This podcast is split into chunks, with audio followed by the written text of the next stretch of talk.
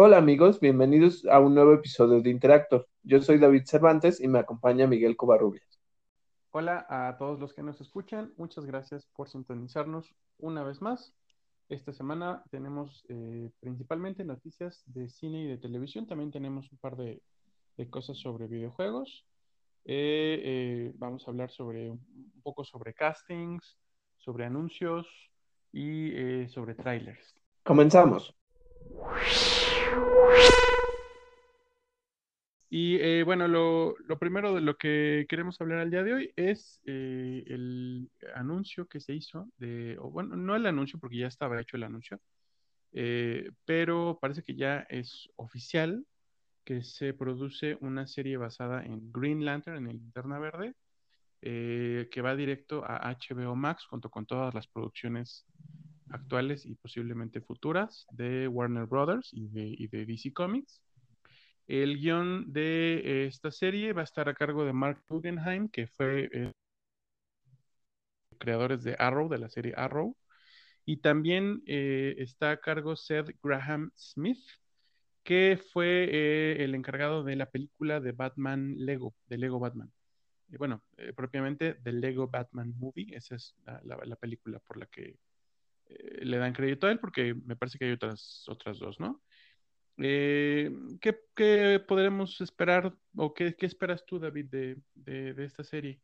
Mira, creo que mm, la historia de Green Lantern en general creo que nunca la hemos visto. Es relativamente nueva en el sentido de que, por ejemplo, la primera película en la que aparece Ryan Reynolds, aunque trata de explicar un poco sobre, pues, digamos, el folclore, o no folclore, eh, la historia, pues, de de los guardianes, que, creo que son guardianes del universo, no me acuerdo cómo se llaman en específico, pero... Eh, sí, son los guardianes del universo. Ah, bueno, eh, eh, justo ellos, cómo van segmentando este espectro por los diferentes, digamos, sí, espectros de las emociones, y entonces de uno de ellos es la voluntad, que es precisamente de donde parten los linternas verdes.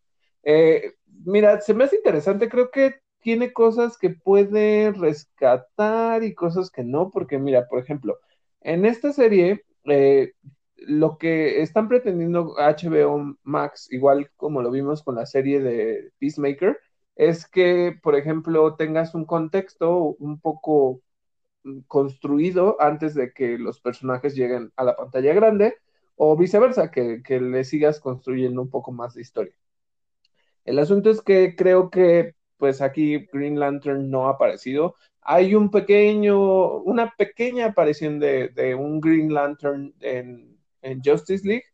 No se sabe si en el Snyder Cut la, escena era diferente.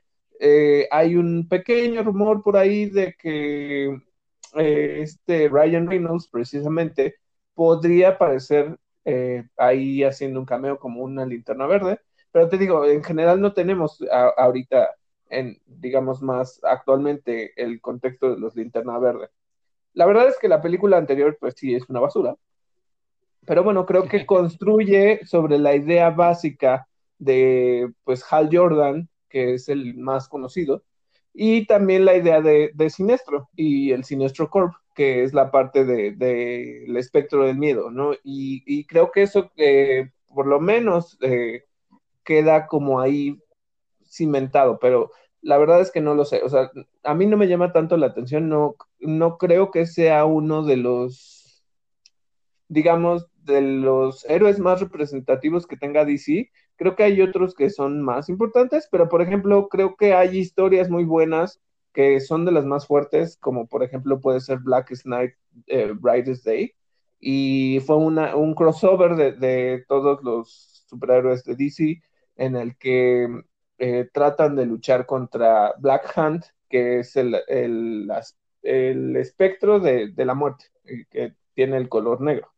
Entonces, está interesante, eh, igual si tienen tiempo pueden, pueden verlo. Eh, lo que no me llama la atención de esta serie es que te digo, no tenemos a los más importantes como son Jon Stewart y, Hal Jordan. Tenemos eh, a otros personajes que son Alan Scott que en un momento hubo como cierto, cierta molestia porque fue como un truco en el que Alan Scott es el, creo que es el primer Green Lantern, es el, digamos, el primer Green Lantern de la época de oro. E, él era parte de la Sociedad de la Justicia y justamente creo que va a aparecer en la película de Shazam. Entonces, Alan Scott, después de que movieron parte de la continuidad, se hace parte de Tierra 2, que es igual un universo alterno, y este lo convirtieron, eh, más bien, el personaje nunca se había hablado de esto, pero al final dijeron que era un personaje gay y a la comunidad no le pareció como tanto, precisamente porque sintieron que era un truco como para atraer a, tipos de lectores y no, o sea, como que en realidad nunca habían construido realmente este, este trasfondo para el personaje. Entonces, bueno, por esta parte tenemos a Alan Scott, al cual ya dijeron que van a respetar este, esta orientación que va a tener eh, tanto en los cómics como en esta serie.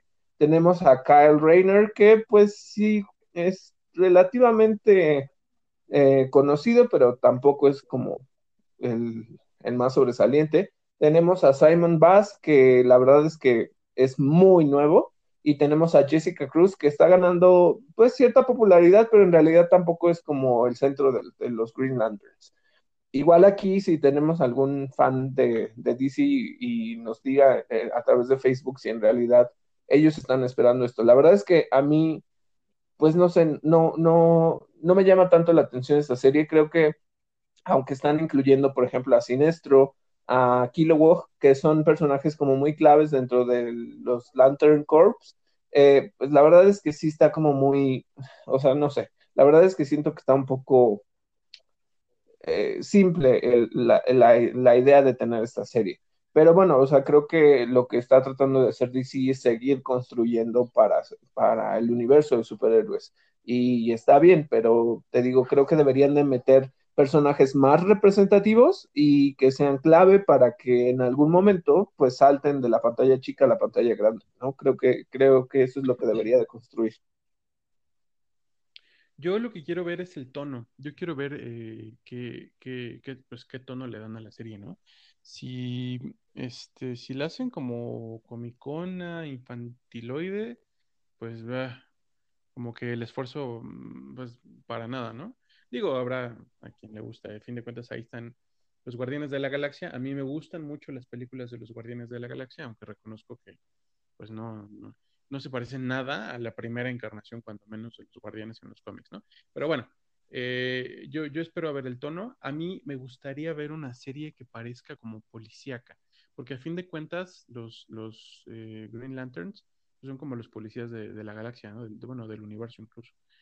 Este, espero eso. Y, la otra cosa es que eh, creo que si se están agarrando de estas figuras, de estos, de estos protagonistas, pues no quiero decir alternos porque todos han sido protagonistas de su propio derecho, eh, pero como dices, no están metiendo a Hal Jordan y a John Stewart. Entonces, eh, no sé, pero sospecho que será quizá porque se están reservando esos nombres para el cine.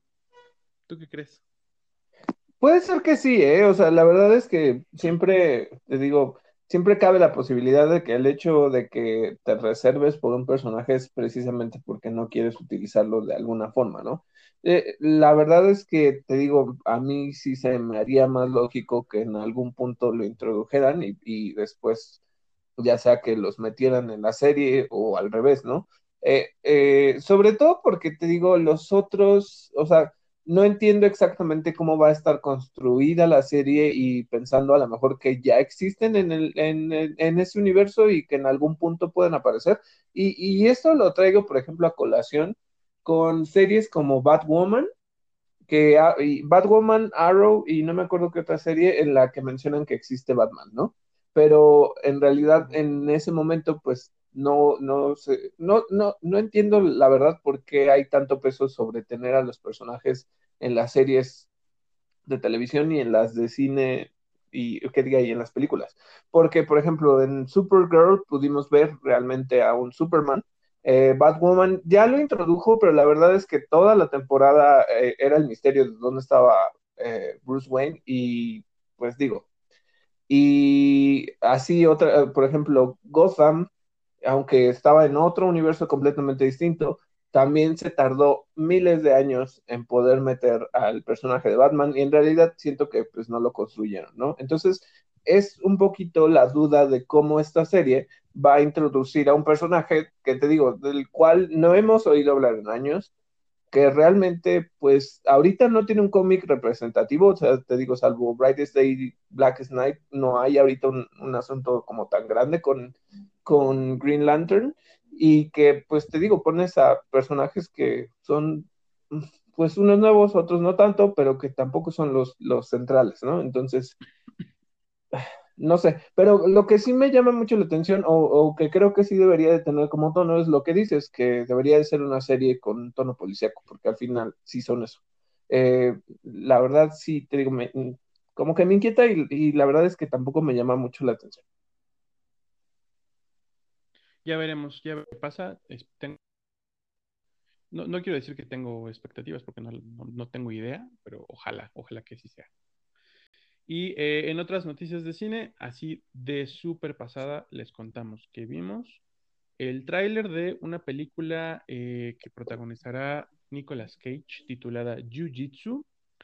Y eh, personalmente puedo adelantar que seguramente se trata de una basura.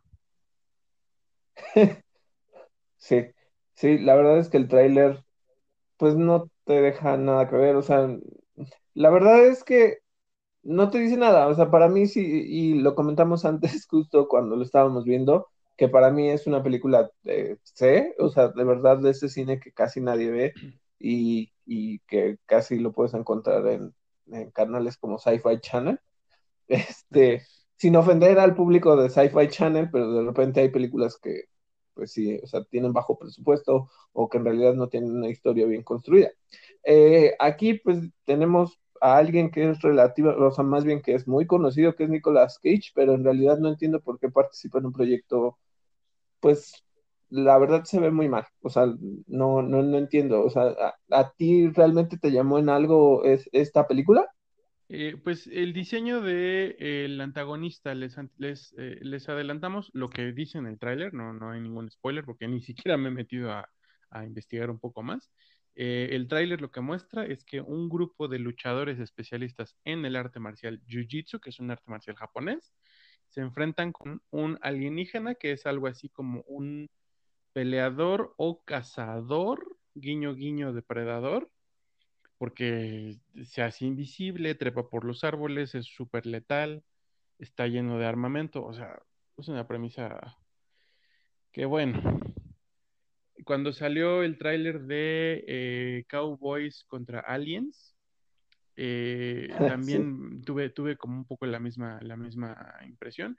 La vi, me entretuvo y no la volvió a ver, ¿no? Espero exactamente lo mismo de esta película. exactamente lo mismo.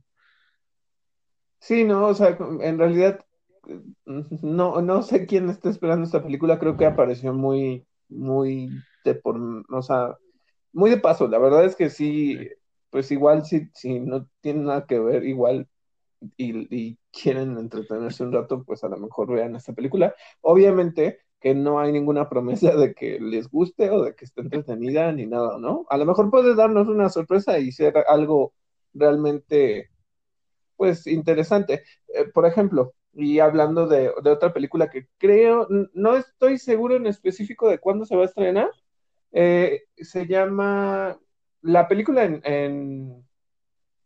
en, inglés, no me acuerdo en, español ahorita cómo se llama, cómo la nombraron, son de estos eh, cambios de, títulos que no tienen nada que ver, pero en, en, inglés se llama Greenland, que quiere decir Groenlandia, y en español creo que le pusieron el último día en la Tierra o el último, último día para morir o algo así, no, no recuerdo en específico.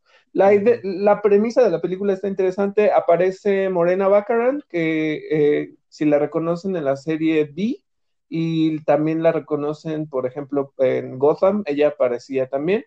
Eh, justo la premisa de la película, y para mí se me hace interesante ese tipo de cosas como de desastres naturales o más bien como cataclismos, es que precisamente eh, a la Tierra van a llegar meteoritos y entonces eh, la idea es que se van a refugiar en Groenlandia, que es como el territorio al que no va a tocar esta tragedia, ¿no? Entonces, creo que se va a estrenar en, un, digamos, en un tiempo, digamos, corto, y, creo que es un poco más interesante que esta película de Jiu-Jitsu. La verdad es que sí, esa no.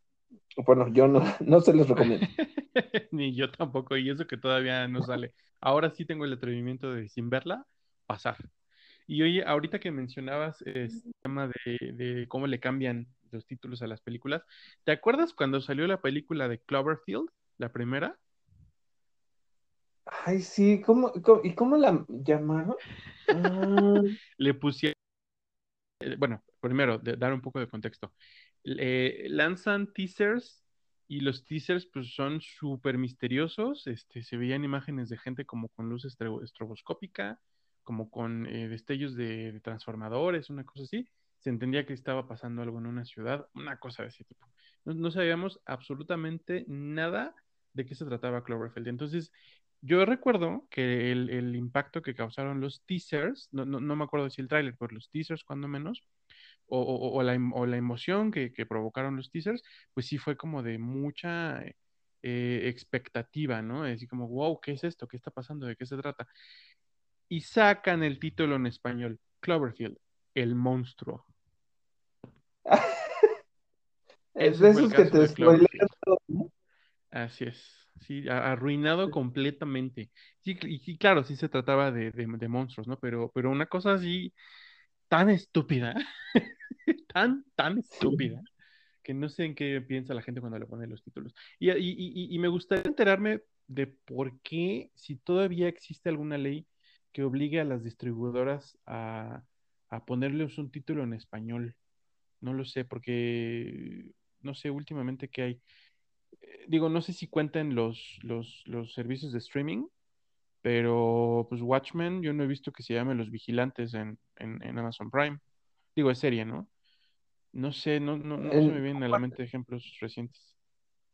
Eh, bueno, eh, últimamente no, pero ves que sí, en la película eh, de Watchmen, la de Zack Snyder, sí, sí se llamaba así. O sea, bueno, cuando la traducían, se llamaba Los Vigilantes o algo así. Sí, sí, tal vez sabes que es como esta manía de traducir todo precisamente como para que sea relativamente más atractivo. Por ejemplo, esta que te digo de Greenland, tiene sentido para mí eh, porque te lo explican en, la película, en el teaser o en el tráiler, pues te explican por qué quieren llegar a Groenlandia. Pero, pues, a lo mejor si no prestas demasiada atención y, solo te impactas por la, te digo, la parte de los meteoritos, pues a lo mejor dices, bueno, o sea, ¿qué tiene que ver Groenlandia con esto? ¿no? Y entonces eh, el hecho de que le pongas eh, el último día en la Tierra o algo así, tiene más sentido y le da como un poco más de tono emocionante a la película. Eh, por ejemplo, creo que podría irse por ahí. Y creo que a veces es lo que hacen, ¿no? Como construir un poquito más de emoción para que vayas y las veas. Pero, ¿no se te hace un poco, ¿no se te hace que es como, como subestimar a la audiencia? Porque, porque la audiencia, la audiencia angloparlante pues tiene el título de, Greenland, ¿no? Y ya con eso, y entre el título y el tráiler ya, ya eligen si la ven o no. O sea, ¿por qué en español tendrías que hacer todavía una segunda traducción que es no solamente del título, sino de, de qué va? no, no, no, no, no lo sé. Entiendo lo que dices, entiendo tu punto, pero ¿la audiencia lo necesita? Mm, yo creo que no.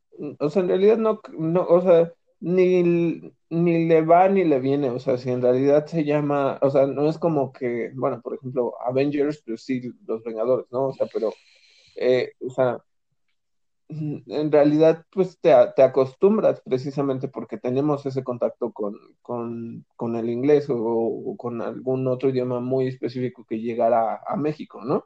Eh, pero, pues en realidad, pues digo, uy, creo, creo que es más bien algo que ya, o sea, que ya hacen, o sea, que ya está de por medio, que dices, este, bueno, llega una nueva película, la vamos a llamar así.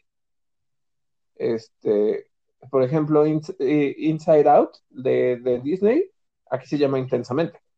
Es verdad. Y, y digo, eh, que, o sea, aunque habla de las emociones, eh, lo que te dice el título de la de inglés es precisamente lo que tienes, o sea, cómo tus emociones se reflejan como, eh, como persona, ¿no? Y el otro, pues te dice que intensamente, no sé, o sea, por eso te digo, o sea, se me hace como un tanto complicado, pero pues en realidad entiendo por qué lo hacen o, o creo que lo hacen simplemente porque tienen que traducir algo y ya. Eh, eh, de cine, además de esto, eh, noticias de cine, tenemos, ¿qué más, qué más? Ah, sí, sacaron un, iba a ser un tráiler, no es un tráiler, anunciaron una precuela de Mad Max Fury Road, de la última película de Mad Max. Anya Taylor Joy va a ser quien interprete a una furiosa más joven, el papel que hizo Charlize Theron en la película anterior. Y en el cast también están Chris Hemsworth, quién sabe en qué papel. No creo, me resisto a creer que sea Max, porque estuvo muy claro que el primer encuentro entre Max y Furiosa se vio en la película que ya, que ya vimos. Y eh, también está eh, en el elenco eh, Yaya Abdul Matin. ¿Qué te, ¿Qué te, parece el anuncio, David? ¿O qué, o qué podemos esperar? ¿O qué, o qué más tenemos sobre, sobre esta película? Pues en realidad creo que eh, lo que a mí me llama la atención de esta película es precisamente la, presencia de Anna Taylor Joy. Un poquito sí que cree como el contexto de, Furiosa, pero eh, justo ella eh, creo que ahorita se le está reconociendo y precisamente por lo bien que lo hizo en la película de, este, se me fue el nombre, de New Mutants. Aunque, y esto lo debo decir, creo que New Mutants ahorita está en el cine. La verdad no sé cuánto tiempo vaya a estar y, dadas las, la situación en la que el cine ahorita pues, no tiene como tanto contenido. Eh, la verdad es que ella sí, a mí, por lo que, no, no he visto la película aún. De hecho, estoy esperando que salga en, eh, creo que para principios, mediados de noviembre, la película de New Mutants va a salir ya en, línea, la pueden adquirir o rentar a través de, servicios como Google Movies o este, a través de Cinepolis Click, pero el punto es que creo que hace un, un buen papel de, de Iliana Rasputin y de ahí es que está saltando a, a este, a, este nuevo, a este nuevo rol. Eh, la verdad es que sí, o sea, te digo, bueno, ahorita no están diciendo como demasiado sobre la película, apenas está como en, aviso de que pues ya la castearon a ella. Y pues creo que habrá que ver un poquito más, ¿no? O sea, esperar a que lancen un tráiler o, un teaser sobre, sobre esta película, pues igual para ver si está como interesantona o no, ¿no? Sí, sí, la verdad es que fuera de que me gusta o que me gustó mucho Fury Road, pues no, no tengo idea de qué esperar. Ahora sí.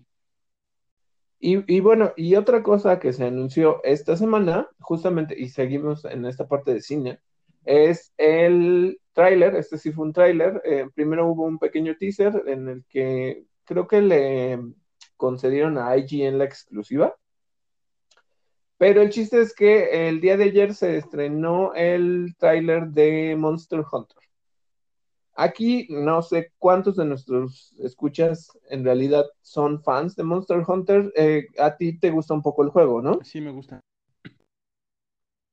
Bueno, pues eh, en realidad yo no puedo hablar eh, necesariamente de este juego porque no lo he tocado tanto. la verdad es que la única incursión que he tenido en este juego fue en Monster Hunter World y la verdad es algo que discutí contigo no me llamó tanto la atención el juego por el modo, eh, por el gameplay. Eh, o sea, compré el juego porque pues, sí, eh, este tipo de cosas como de ir cazando monstruos y recolectar recursos y hacer nuevas armas me llamó la atención. Pero, no sé, la interfaz del juego es muy lenta, tardas demasiado en, ir y, cazar los monstruos, las armas, no sé. Bueno, a mí no me gustó, pero esto es mi opinión. El punto es que, eh, considerando que la película, por lo que yo he visto un poco sobre los monstruos que ha presentado esta franquicia y lo que nos mostraron en la película, pues mira, la verdad es que no es mi película más esperada, pero creo que tiene un, chiste. O sea, la verdad es que los, los, efectos de los monstruos, a mi parecer, se ven bien. Eh, pues, y esto es algo que ya habíamos discutido anteriormente con, la parte de las películas de Resident Evil. Eh, Paul W. S. Anderson siempre ha metido a, Mila Jovovich, que, pues, digamos, primero la conoció en el set, luego se casó con ella y luego ahora, pues ya la sigue metiendo en sus películas, ¿no? Eh, era algo que les decía que, pues, digamos, es un tanto nepotismo, ¿no? Pero bueno, eh, además de, esa, del nepotismo que hay en, esta relación de meter a su esposa, eh, también es la idea de que creo que el director está muy casado con Constantine Film, que es los que van a hacer las películas de Resident Evil y que hacían las películas de Resident Evil. Y justamente, eh, por ejemplo, todo es básicamente eh, el estilo de, de Constantine Film. viene este, también Screen Gems, eh, la va a publicitar Sony. Este, entonces, no sé, la verdad es que yo, yo vi el, el tráiler, me gustó, me gustan los monstruos. un poquito me informé para entender qué monstruos iban a, a presentar, ya, ya supe como qué está pasando pero todavía no construye demasiado hacia, hacia por qué yo vería esa película. No sé a ti qué te pareció, o sea, considerando que a ti sí te gusta el juego. Me gustan mucho el diseño de los monstruos, me gustó, de verdad, de verdad, creo que eso me puede satisfacer mucho. Eh, la premisa alrededor de los personajes, de, bueno, eh, si no han visto el tráiler o si ya lo vieron, el contexto del tráiler de lo que va a ser la película, es que una unidad militar que, en la que no, estoy seguro de si está comandada por o si solamente participa el personaje de Mila Jovovich y en donde, por cierto, también está eh, Diego Boneta, que me parece que está haciendo el, salto, como en su momento lo hizo Diego Luna, a los blockbusters este, de acción. Eh, bueno, eh, esta unidad militar eh, se ve envuelta en una especie como de, no sé, fenómeno climatológico interdimensional que los transporta al mundo de Monster Hunter. Y eh, entonces ahora se encuentran con un personaje que es un cazador de monstruos. Si no me equivoco, él es Tony Ya de, de, las películas de Ong Bak. Si son fans de las películas de artes marciales, quizá, quizá eh, y eh, ahí es donde no sé, no sé qué esperar. Este, digo, se están defendiendo, se parece como que se adaptan al mundo y como que quieren, entre que quieren regresar a su mundo y que quieren cerrar el portal que los llevó ahí, porque sobreentiendo quizá que, que si el portal se queda abierto, los monstruos van a pasar a la Tierra, qué, qué sé yo, ¿no?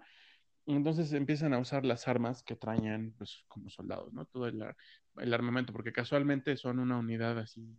Ya, ya, ya, ya puedo, ya, ya preveo que es una unidad de estas que por ningún motivo, pero viaja con todo el armamento de, las Fuerzas Armadas de Estados Unidos. Entonces, este, ya vimos lanzamisiles, ametralladoras, rifles, etcétera, etcétera, etcétera, en contra de los monstruos. Y pues no sé, no sé qué esperar porque aquí sí es un tema de, mm, de que prefiero bajar mis expectativas por, por esta aparente maldición que tienen las películas de cine. Eh, eh, creo que hasta ahorita lo que preveo es una adaptación muy pobre o muy libre, pero no es ese el problema, porque, por ejemplo, eh, quizá los fans de World of Warcraft discrepen con lo que voy a decir, pero porque, porque he leído, he leído opiniones diferentes a la que voy a emitir, pero la película de World of Warcraft, que es, es bastante mala, es bastante fiel también al diseño, al diseño al, estilo de, personajes que, que, siempre saca Blizzard.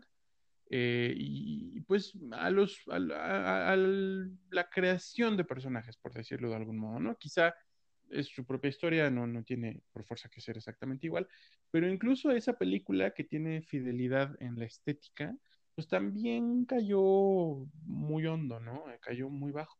la película de Assassin's Creed que, que intentó contar su, propia, su propio segmento de esta gran historia que, que actualmente es Assassin's Creed, que incluso es una narrativa transmedia tremenda, pues también, ¿no? E, es, es, un tema, ya es un tema de, ¿cómo lo digo? Eh, de pesimismo. O sea, estoy, estoy eh, predispuesto a que sea una mala película porque es una, una adaptación de videojuegos. Ahora, eh, quiero ahondar un poquito en esto. Voy, voy, a procurar no extenderme mucho, pero quiero ahondar un poquito en esto. Yo entiendo perfectamente y, yo espero también que nuestros escuchas pues, lo comprendan de ese modo, ¿no? Que las, las, narrativas entre un medio y otro pues son diferentes. La, eh, el cine no se cuenta de la misma manera que la, que la literatura, que, eh, que los cómics y pues mucho menos que los videojuegos, ¿no? La narrativa del cine tiene que ser, es, muy rápida, es, es, necesita velocidad, agilidad. Y entonces es en esa necesidad o en esa premura que se pierden muchas cosas de lo que sí te pueden contar a detalle en otros medios, ¿no? Pero no sé, no sé, yo, yo creo que es el trabajo de un buen guionista, de un buen director, encontrar terreno franco ¿No, ¿No crees, David? ¿Qué piensas tú? Eh, ya, ya estoy de cierto modo como filosofando al respecto, pero, pero es que es que creo que ese es el tema alrededor de estas películas. ¿Cómo le haces o cómo le harías o cuál crees que sería la fórmula para que no fracasen las películas de videojuegos? Mira, eh, eh, bueno, como contexto, o sea, para empezar, pues digamos que las adaptaciones, eh, sean literarias, sean de, por ejemplo, de videojuegos, tienen una clasificación dentro de las mismas adaptaciones. Entonces podemos tener adaptaciones de digresión, adaptaciones fieles, en donde, digamos, fieles es porque realmente va a seguir al pie de la letra la historia del, videojuego, la historia del libro. Eh, adaptaciones de digresión que son estas que ni siquiera se apegan a una línea, sino que a lo mejor meten un personaje y dicen, ok, es, esto. Hay adaptaciones que son más bien como inspiradas en y tienen una temática similar a lo que pudiera contar un libro, a lo que pudiera contar un videojuego, pero en realidad no te están contando esa historia, no te están contando una nueva historia. Entonces les digo, hay, mucha más clasificación acerca de las adaptaciones y lo veo tan claro como, y lo, comentamos la pasada con lo de las películas de Resident Evil. hay películas que necesitas que sean fieles al contenido, porque la gente conoce a los personajes, porque la gente conoce la historia, pero lo que quiere ver es no solo el juego, quiere ver que cómo, es, cómo estos universos se vuelven realidad. Y que en algún punto, si construyes bien esto, te puedes dar la oportunidad de hacer un spin-off en el que a lo mejor metes personajes completamente nuevos dentro de este universo y que puedes contar una historia nueva. Eso creo que es lo que ha pasado. Por ejemplo, tú mencionaste Assassin's Creed. Yo igual la vi, se me hace muy, muy aburrida la película. O sea, eh, aquí lo que trató de hacer Ubisoft, porque creo que incluso pusieron Ubisoft Studios o algo así dentro de, o sea, participaron así en la producción de la película, es contar igual, trataron de meter un personaje nuevo con Michael Fassbender y igual no lo logran, porque te digo, en realidad no te están contando la historia que ya conoces, o sea, en realidad yo te podría decir, alguien va a ver una película de videojuegos porque conoces el videojuego. Y luego lo que puedes hacer es como contagiar esta idea de vamos a ver una película de videojuegos a lo mejor a un público que no ha tenido contacto con esto, ¿no? Y entonces le dices, mira, es que eso es lo que está pasando, ¿no? Y, puedes introducir a nuevas personas a, a, este gusto. Pero es lo, que, es lo que creo, o sea, que al final necesitas entrar en una adaptación fiel para después irte a digresiones o irte a solamente como inspiraciones de la, de, la trama original. Porque si no, hay sí, eh, ya, ya ha pasado, o sea, ya ha pasado mucho Resident Evil, Assassin's Creed, este, ¿qué otra película hay de videojuegos? Hay, hay varias que son malas, pero, por ejemplo, pues incluso la película de Mario, que, es, que no tiene nada que ver con Mario, pero eh, no sé, o sea, eso es lo que creo, que en realidad necesitas construir realmente una historia y, y no solo hacer el truco en el que, por ejemplo, eh, y, y, es algo que, que, anunció justamente antes del tráiler Paul W. S. Anderson, que dijo, nosotros nos reunimos con el equipo de Capcom, con los desarrolladores del juego de, de Monster Hunter, para que todos los monstruos se vieran igual que, que en el videojuego, para que sientas que hay ahí. Ok, está bien en, en, el diseño de los monstruos, pues obviamente creo que es el centro de la película. Pero eh, el mismo director ya lo hizo antes, o sea, en Resident Evil hay cosillas que, este, que son muy similares, por ejemplo, los Lickers, este, el Tyrant, ¿no? El Tyrant es una porquería, pero tenemos los Lickers, tenemos a Nemesis, y ya después de ahí metieron lo que quisieron meter, lo quitaron, sacaron, eh, o sea, la verdad es que yo, aunque me puede llamar la atención la película, soy jugador de, este título, a lo mejor si la veo no me parece ofensiva, pero creo que a los, a los fans les pudiera parecer ofensivo porque lo que está haciendo este director, como siempre, es poner a Mila Jovovich en medio de la película, como el centro de la película, y a lo mejor los monstruos terminan siendo el, el segundo lugar, ¿no? O el tercero, o sea, va a construir todo el universo para que su esposa tenga un papel. Y eso es lo que, lo que creo que está mal. O sea, que no construyes la película realmente para representar el universo del juego, sino que lo haces por otros motivos. ¿Sabes qué otra me viene a la mente? Que no es, no es un videojuego, pero qué mala es y qué aburrida es. Que creo que es el mayor cliché del cine que del cine de este tipo que puedo recordar. Es la película de Calabozos y Dragones la película que hicieron de, de, de, Dungeons and Dragons, que salió, no, no, me acuerdo cuándo, ya tiene tiempo. Ay, también. No, digo, no, no, no sé si se hayan basado en alguna novela, porque existen novelas de Calabozos y Dragones, pero qué película tan mala, tan mala, así, con todas sus letras.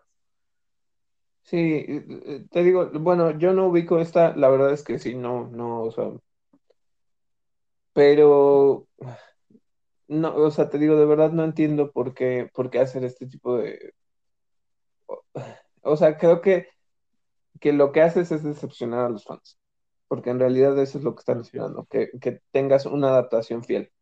Y era, y era lo que discutíamos la vez pasada, o sea, yo por ejemplo quiero ver realmente una adaptación, una película Resident Evil 1, una película para Resident Evil 2, porque quiero ver esas historias en el cine, quiero verlas con, con algún actor que conozca pero, o sea, por ejemplo, no sé, o sea, en realidad, bueno, creo que Monster Hunter pues no tiene un protagonista en específico. Eh, lo que sí prometieron es que vas a ver a los, a los eh, dentro de la película. Eh, para, aquellos, cuando menos. para aquellos que, que se preguntaban si, si, iba a tener como este toque un poco más fantasioso, además de los monstruos, pues sí, sí van a aparecer. Y bueno, o sea, te digo, yo con esta película ni, ni me llama la atención, ni, bueno, la quiero ver porque la quiero ver, pero no, no puedo criticarla como, como fan de juego porque no, no, no conozco el contexto de, de la saga de Monster Hunter. Oye, y eh, una también se anunció y, y, de la que de la que se podría decir tenemos un contexto más general o más aterrizado realidad eh, del que mucha gente también eh, podría tener ciertas expectativas, tanto por conocer la historia como por conocer las historias populares alrededor de, o por haber visto la película de los años, creo que 60, en la que protagonizó Elizabeth Taylor. Eh, bueno, sin más preámbulo, la que se anunció fue una nueva película de Cleopatra. No sé si si centrada netamente en la vida de Cleopatra, supongo que sí, porque a quien se anunció como protagonista es a Gal Gadot, la Mujer Maravilla. Eh, esta película, lo, que incluye el anuncio es sencillamente que es una nueva película de Cleopatra con Gal Gadot al frente y con Patty Jenkins en la dirección. Patty Jenkins, que es la directora de eh, la primera película de La Mujer Maravilla y de la, y de la venidera Wonder Woman 1984. Eh, mm, la dupla, pues, es yo pienso que es ya una, buena combinación, eh, cierta garantía. Sin embargo, eh, no faltó la controversia, y es una controversia de una índole que yo, por lo que estuve leyendo, pues es un poco delicada. Ya no se trató de una controversia por el origen precisamente étnico de la actriz y del personaje, un poco sí, pero no precisamente, sino por el origen étnico de Gal Gadot, por su nacionalidad, porque va a interpretar es a una reina egipcia. Se dijo mucho, ay, Cleopatra es, griega, ¿no? Bueno, sí, sí, sí. el, linaje de Cleopatra era macedonio, sí, pero ellos llevaban 200 y cacho de años en Egipto, entonces son egipcios, ¿no? Eh, para resumirlo, Cleopatra es una reina egipcia, es parte del de Egipto.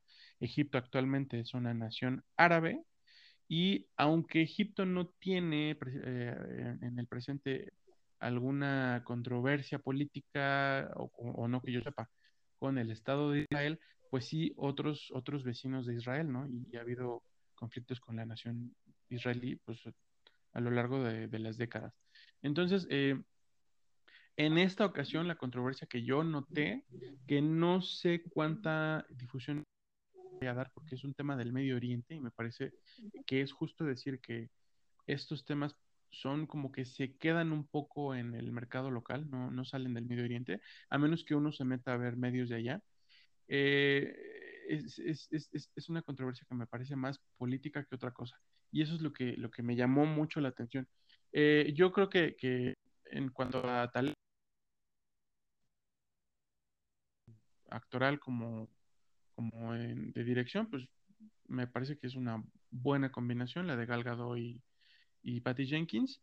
El tema político me intriga mucho, no sé si, si, si, si, el, si las protestas alrededor de la película, que, que, también hay que decirlo, son netamente en redes, eh, no sé si vayan también a tener algún, algún, algún, efecto en el rumbo que voy a tomar, no, no, lo sé, pero pues bueno, eso es lo que se anunció. ¿Qué te parece a ti el anuncio, David? ¿Y qué piensas también de, de esto? Bueno, obviamente creo que es complicado y más ahora en este contexto en el que pues la gente opina más acerca de por qué haces race bending, por qué metes a un personaje que a lo mejor es asiático y más bien porque metes a un norteamericano, más bien un estadounidense a representar a alguien este, asiático, como pudiera ser Ghost in the Shell con Scarlett Johansson, ¿no? O sea, creo que se han dado ese tipo de controversias. La verdad es que Gal Gadot, pues, en realidad no, no es como que sea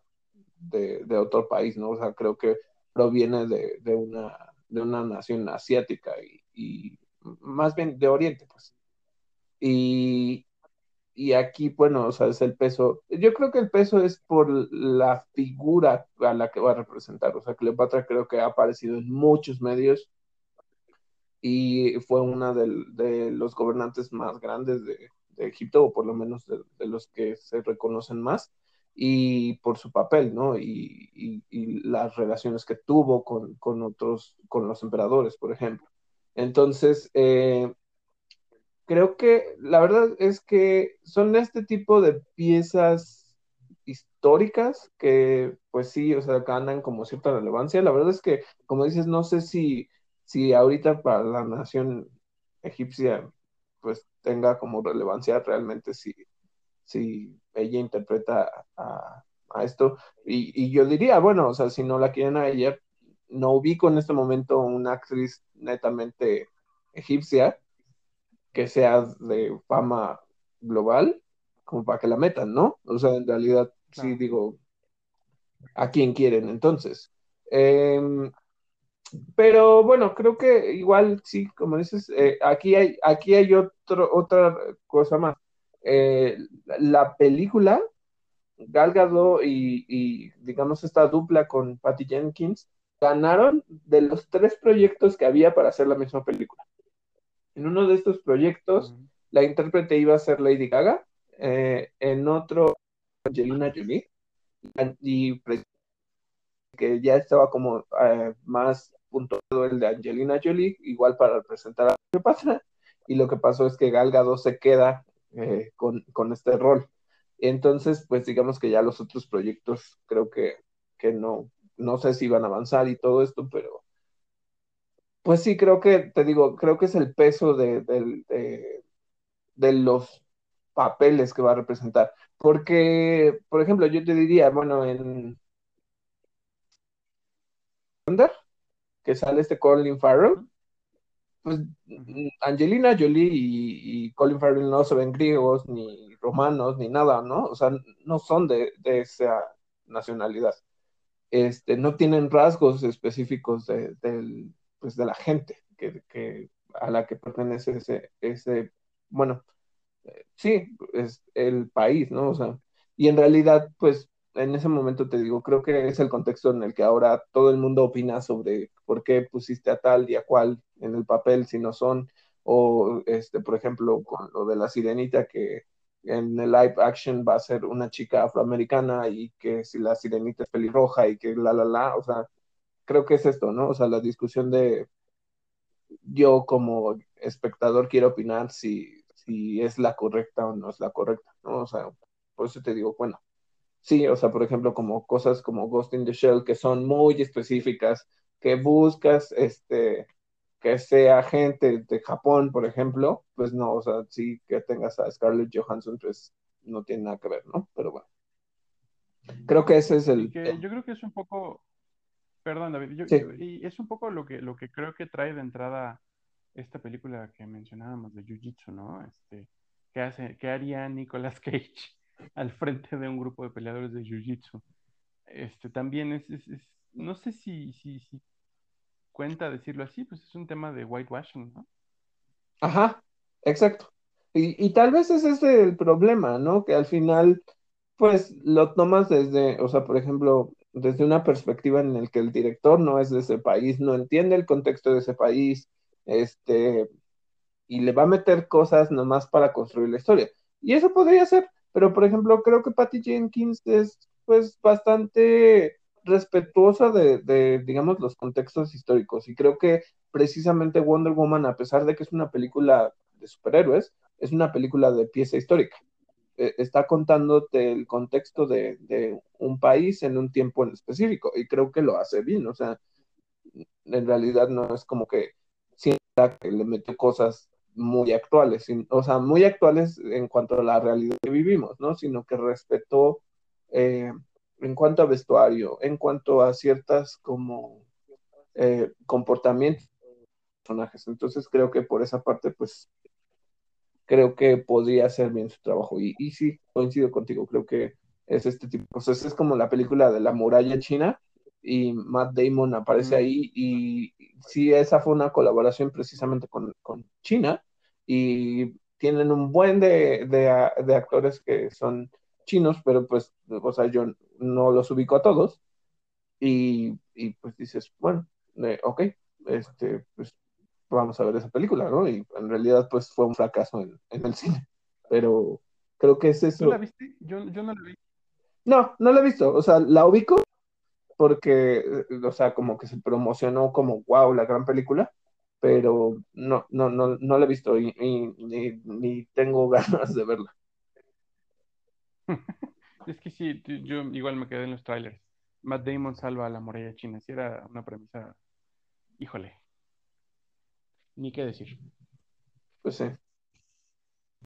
¿Qué más tenemos de cine? Tenemos eh, hay una cosa más de cine. Ah, sí, cuéntanos. ¿Qué, es, qué es, qué es otro rumor tan candente, tan picoso que hay?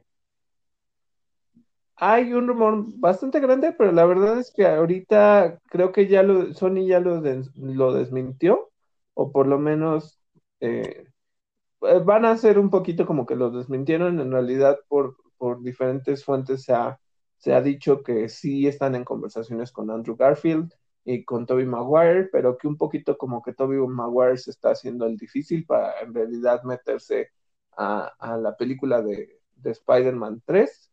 Eh, pero bueno, eh, eh, es un rumor súper chiquito en realidad. Esta historia no, no aunque es muy grande en, el peso que podría tener y la significación para hacer el multiverso, pero mientras en lo que no se confirme nada, solo es, digamos, un rumor que están en pláticas con los actores, para que ellos, para este, que ellos este, entren en, en, en, estas películas. En, estas películas.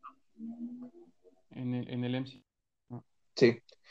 Otra cosa, y esto sí es un poco, digamos, interesante para la gente, preocupante. Este, hace unos días se anunció que Disney se iba a reestructurar y hubo bastantes cambios dentro de los ejecutivos que llevan la parte de parques de diversiones, la parte de la marca Disney en general, la parte de servicios de streaming, donde entra Hulu, ESPN y Disney Plus.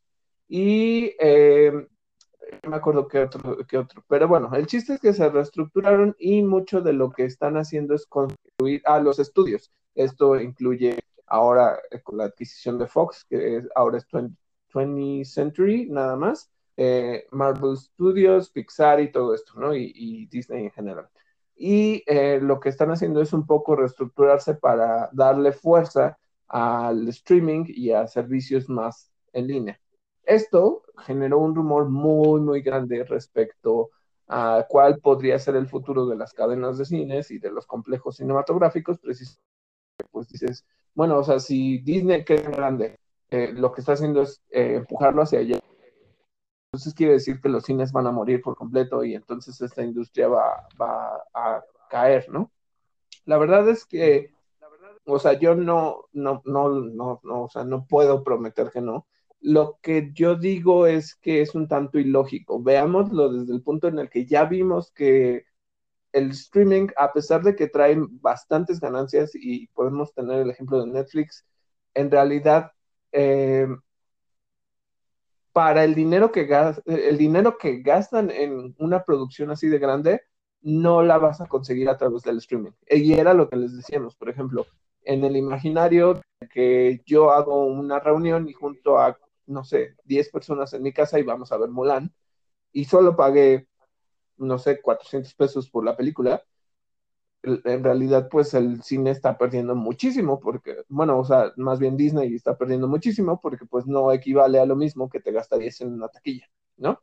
Entonces, creo que para mí eh, no es rentable al fin y al cabo, a pesar de que pudiéramos entender que es un contexto en el que tiene que haber una actualización tecnológica, yo no creo que es, es rentable. No es rentable para un negocio tan grande como lo es las, las productoras de cine, porque igual, y, justo pasó esto, les comentamos que con el estreno de Las Brujas, este, este estreno iba a pasar directo a HBO Max.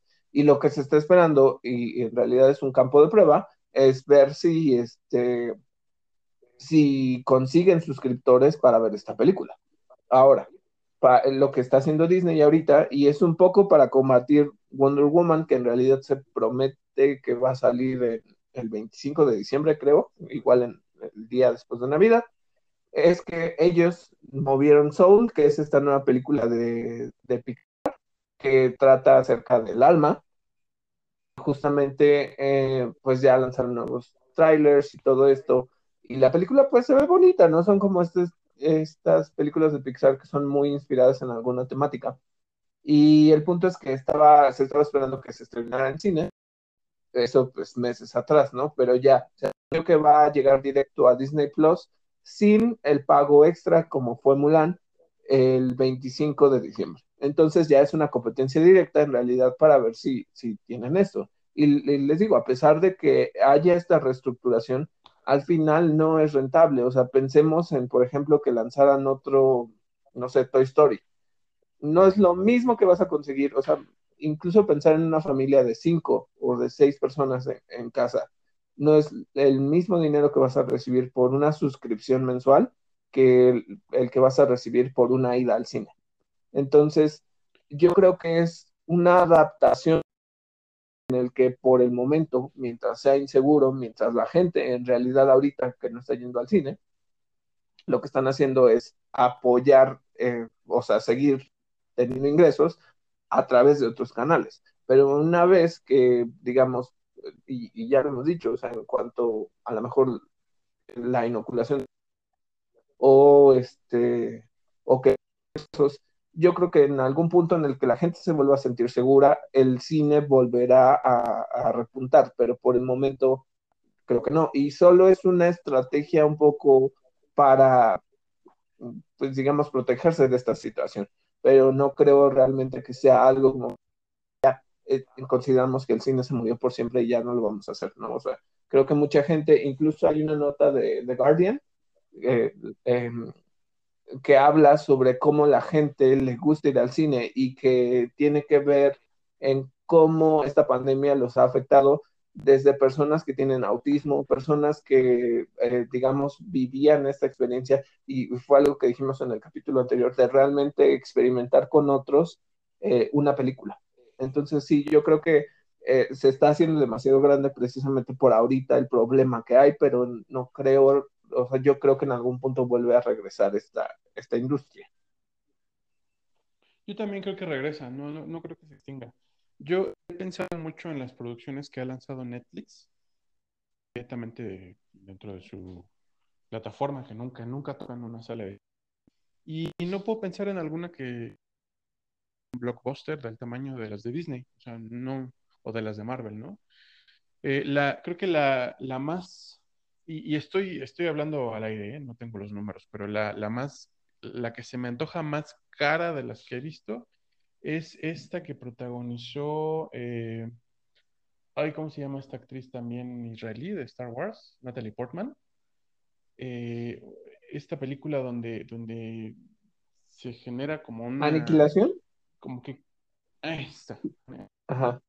Creo que es, es, la que se me ocurre que podría ser como de las más caras por el por el nivel de detalle técnico que tiene, eh, pero pues ni siquiera, ¿no? O sea, ni siquiera creo que sea de la misma talla que una película de toda la saga de los Vengadores, ¿no? Del MCU. Entonces, este, pues, como Netflix que se dedica netamente al streaming, pues, pueda producir sus películas para streaming y son operan a ese nivel. Yo creo también que el fenómeno de los blockbusters pues se debe a que la experiencia en cine es otra cosa, ¿no? Eh, ya te lo dije la vez pasada, que hubiera sido de eh, los momentos así tan, tan favoritos de, los fans de la última película de Avengers, de Endgame, si no se hubieran visto en una sala de cine, ¿no? Si, si, hasta, que, si hasta existen todos estos videos de las reacciones de la gente en las salas de cine cuando el Capitán América levanta el martillo, etcétera, etcétera, ¿no?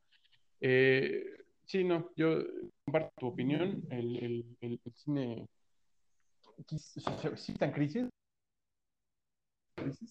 no solamente el cine, pero específicamente, pero va a regresar, ¿no? Va a encontrar algún estímulo, se van a abrir nuevas cadenas, o algo, algo, algo va a salvar al cine, eh, y, en parte va a ser que no se van a dejar de, hacer películas para este medio, ¿no?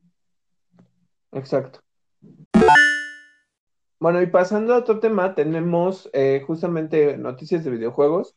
En específico tenemos pues eh, algunas revelaciones, algo pues digamos noticias y también como ciertas experiencias, ¿no? Por ejemplo, eh, esto lo publicamos a través de nuestra página de Facebook.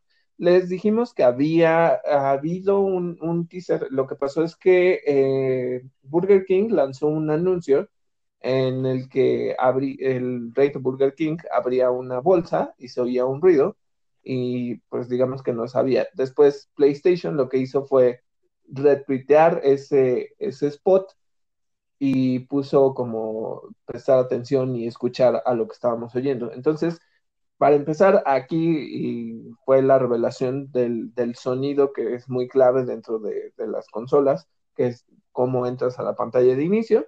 Y justamente eh, esto es algo que, que es triste precisamente porque pues digamos que tuvo cierta viralización el, spot entre gamers, precisamente, pero mm, el punto es que sí hay una promoción, en realidad sí hay un partnership entre Burger King y PlayStation, pero lo triste es que solo es en Estados Unidos. Eh, en, Estados Unidos lo que eh, están prometiendo es que te van a, en realidad, el, el gran premio de esta promoción es que por cada 10 dólares de consumo dentro de Burger King en línea o dentro de las tiendas, este, lo que van a hacer es que te van a dar una tarjeta, igual como un rascadito, y te puedes ganar un PlayStation 5. Hoy, justamente, eh, ya revelaron a los primeros ganadores, creo que es un chico y una chica, o no, bueno, son como tres personas que ya se ganaron un PlayStation 5. O sea, ya, ya este, rascaron y, y se muestra cómo les dan una bolsa de Burger King y dentro de la bolsa de Burger King viene la caja del PlayStation 5. Entonces, pues la verdad es que es una buena estrategia. Para mí se me hace interesante porque realmente lo que quieren es que aumentes el consumo de Burger King y también que te ganes algo tan grande como es un PlayStation 5. Lamentablemente, pues les digo, solo es para territorio de Estados Unidos. En México, pues eh, Alsea es quien lleva este, Burger King, así que pues no creo que, que, venga la promoción para acá o tendría que ser un esfuerzo igual bastante grande. Pero eso es por una parte. Hoy también se hizo un State of Play muy chiquito, son alrededor de siete minutos, pero esto la verdad es que fue bastante interesante por lo que nos mostraron. Ya nos mostraron la interfaz del PlayStation. La verdad es que ellos le están llamando como tarjetas y son unos, eh, eh, si lo podemos ver o, imaginar en, el, en la interfaz del PlayStation 4 que tenemos actualmente, lo que hicieron fue cambiar estos mosaicos que tenemos por unas cajas más redondeadas. El sistema es un poco más, digamos, minimalista y eh, tienen bastante, lo que quieren hacer es, un poco, para mí esto fue como un poco de competencia con lo que eh, prometía en, su, en un principio Stadia. Por una parte, lo que vas a tener es una ventana in-game o image in image, eh, que lo que es es una pantalla dividida, muy pequeña, en donde vas a poder, por ejemplo, si te atoras en alguna parte de tu juego, puedes, eh, el mismo juego va a detectar o puedes buscar dentro del mismo juego o en esta ventana, por ejemplo, si te atoras en una parte, puedes buscar cómo solucionar esto y, y, dentro del mismo juego vas a poder estar viendo las dos ventanas. Y eso me parece muy bien, eso es algo que te prometía Stadia que podías ver este, el, el, juego de alguien más mientras tú estabas jugando como para darte pistas de cómo solucionar algo. Eh, eso está muy bien, incluso lo que dijeron es que puedes cambiar el tamaño de las ventanas, eh, puedes pausar el video.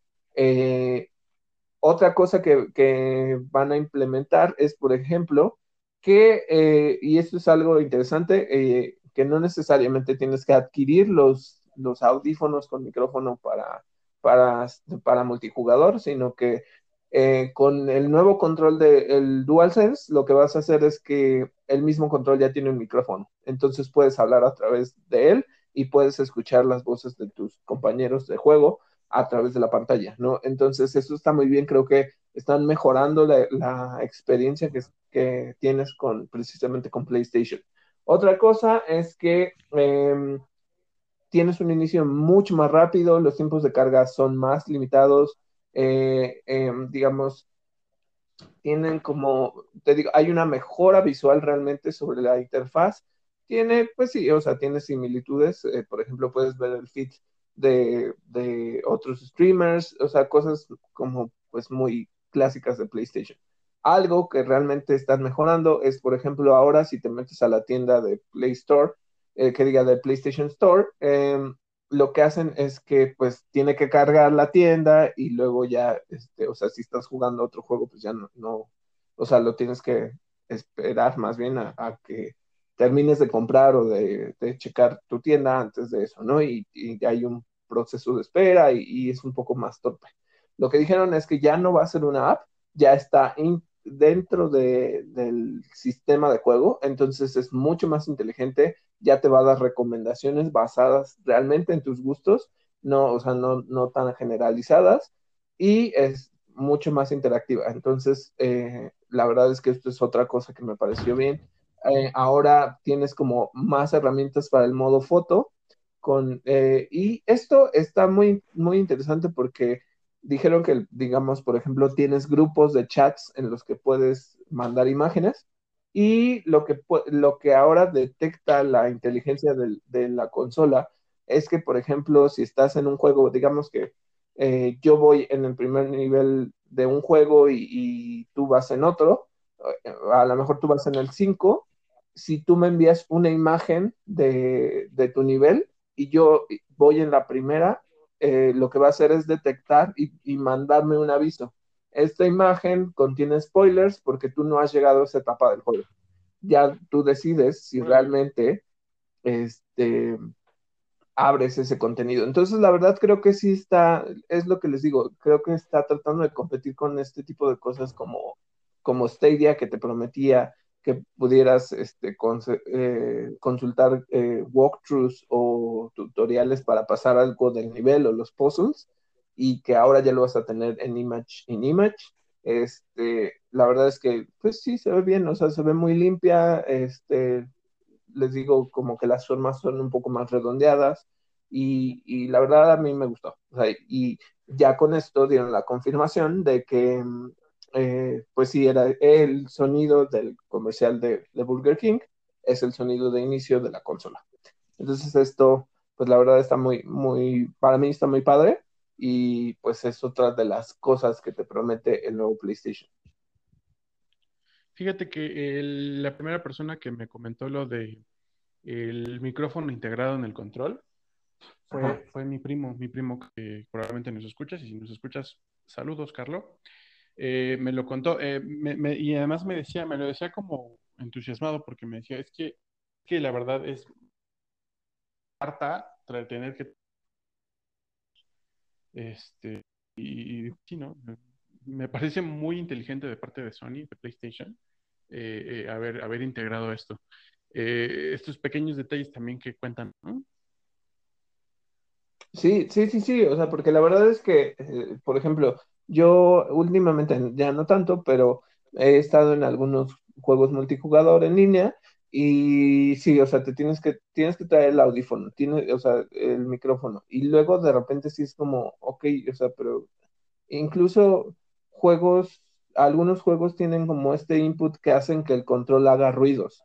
Entonces digo, ¿por qué en realidad, si no tuviera yo el, micrófono, ¿por qué no hago que, que sea el control el que haga el, eh, como de, como bocina, ¿no?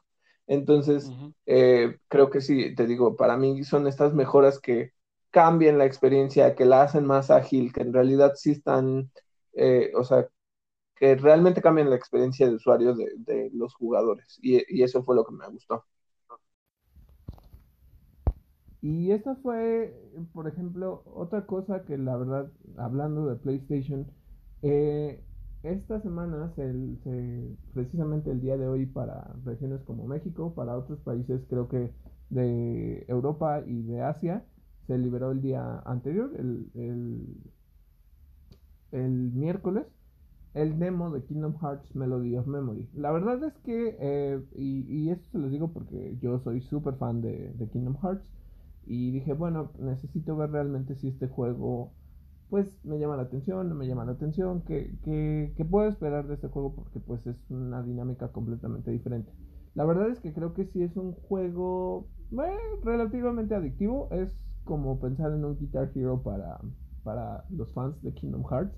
Entonces, eh, sí es mucho de ritmo, entonces tienes que eh, escuchar las canciones y ir apretando botones conforme vas sintiendo el ritmo, vas viendo el input en la pantalla de, de donde tienes que, atacar y todo esto. Eh, lo que están haciendo es una mezcla entre el combate que ya conoces de, Kingdom Hearts y otra mezcla de botones. La verdad es que el juego, el demo más bien, tiene creo que seis canciones, a lo tal vez seis siete canciones. Lo que nos prometieron antes de realmente lanzar el demo era que eh, ibas a encontrar una batalla de jefe ibas a encontrar un eh, memory dive, que es como los recuerdos del personaje, y otra que son las de las de escenario, ¿no? Eh, lo que hicieron solo fue, eh, pues digamos, las piezas de escenario, son seis, seis siete, siete canciones, y la verdad es que, pues sí, yo, yo dije, bueno, creo que sí, sí me llama la atención. Este juego tiene de tres dificultades. En este caso no vamos a tener la dificultad crítica, que es muy clásica de Kingdom Hearts, pero la verdad es que lo agradezco pensando en realmente el reto que me dio el jugarlo en modo Proud. Y bueno, aquí lo que les tengo que decir es que tiene, eh, lo que haces es que aprietas botones, por ejemplo, aprietas los gatillos y aprietas el botón de X y el botón círculo. Si lo juegan en, PlayStation, también lo pueden encontrar en Xbox y en eh, Nintendo Switch. Pero el punto es que pues sí, tienes que ir apretando los botones conforme la secuencia musical va apareciendo. Y eh, tiene tres modos. Entonces, además de las dificultades que es este beginner, eh, standard, no, beginner, creo que sí es standard y luego tienes este proud. Lo que hace el juego es que además tiene otros tres modos que se llaman estilo. Y en el estilo lo que vas a hacer es ir apretando, o sea, te va a agregar botones o al contrario te va a simplificar y tienes una opción de solo un botón para todo, que igual lo que hace es que lo que dice es que disfrutes más la experiencia.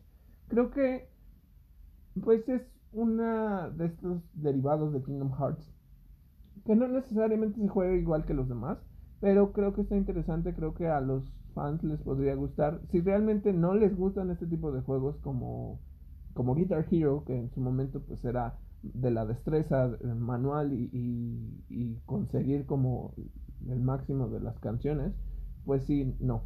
Algo que yo les decía, y en específico considerando que soy un super fan de Kingdom Hearts, es que em, la música es lo más grande que tiene el juego, de lo más grande más bien. Y lo que hace este juego es precisamente eso, o sea, que, a lo largo de, creo que son 140 canciones, vas a tener básicamente música de toda la saga. Entonces, eh, la verdad es que sí te promete muchas horas de diversión para aquellos que sean obsesivos hasta que consigas, este, pues, en dificultad Proud.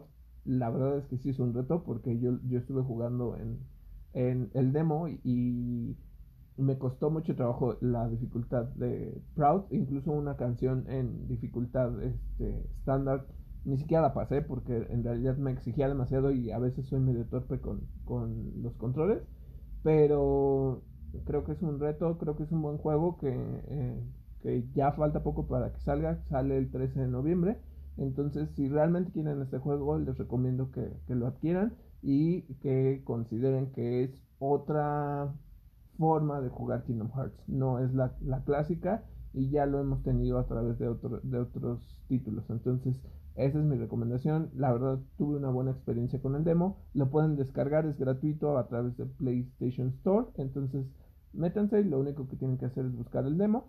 Y este, pues creo que se pueden pasar bastante rato de diversión con este demo y ver si realmente es algo para ustedes. Bueno, y esto fue todo por el episodio de hoy. Esperamos que les haya gustado. Eh, recuerden que lo pueden escuchar a través de diferentes canales, a través de Apple Podcast, a través de Google Podcast, a través de Spotify, a través de Anchor. Y también pueden seguirnos en nuestra página de Facebook. Yo soy David Cervantes. Y yo soy Miguel Covarrubias. Muchas gracias a todos y un gran saludo. Hasta la próxima semana.